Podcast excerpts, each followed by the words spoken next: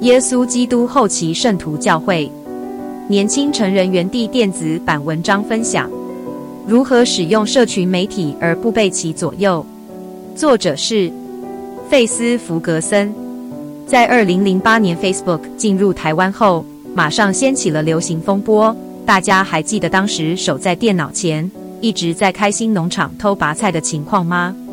没错，社群媒体影响了我们的生活。网络让世界上所有的人都连接在一起，但是如果不做好一些心理建设，有时反而对我们日常生活以及灵性上有危害。费斯·弗格森分享了如何使用社群媒体，而不被上面的内容影响你的灵性。让我们听听他的技巧吧。我学会使用社群媒体，把它当作有益的工具。以下便是我用的几个方法。我想，我们有时候都会沉迷于社群媒体，不论是梦想住未来有一个完美的房子，能画出完美无瑕的妆容，或者希望像老同事那样去度假。社群媒体虽然可以用来做很多利益良好的事，但也能破坏我们的自尊，让我们怀抱过高的期望，使我们更加嫉妒别人，这些都是会造成伤害的。身为部落客的我，发现自己特别容易受社群媒体的不良影响。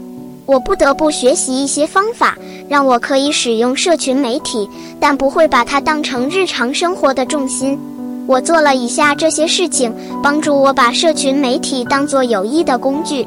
限定每天花在社群媒体上的时间，否则几分钟就会变成几小时。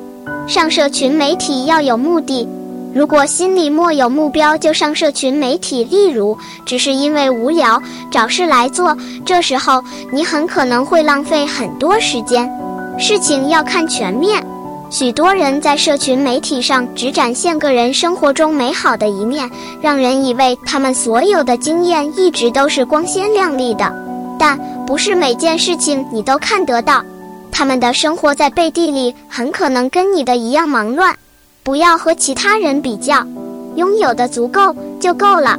十二使徒定额组的盖瑞·史蒂文生长老提醒我们，将自己看似平凡的生活与别人在社交媒体上精心设计、完美呈现的生活相比较时，我们可能会觉得沮丧、嫉妒，甚至有失败的感觉。不要陷入消极。如有某些事物不断让你失望，就不要喜欢，不要关注或删除好友。社群媒体不应该让你觉得沮丧，去关注、结交或喜欢能让你和每天的生活更加美好的那些人事物。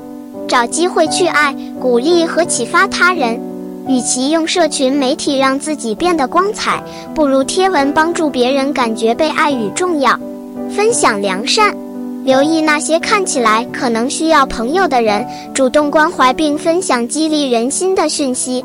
史蒂文生长老也说，如邦尼·奥斯卡森姊妹提醒我们那样，生活中的成功不是来自得到多少赞，在社群媒体上有多少朋友，或是拥有多少粉丝，却是和与他人是否有意义的连结，是否为他们的生活增添光彩有关。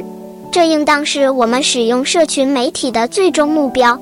要记住，我们如果用福音的角度来看待社群媒体，尽量用正向的方式使用它，就不会陷入比较或沮丧的想法里，反而会在离开社群媒体后，感觉心情振奋，有动机去做良善的事。本文章朗读完毕。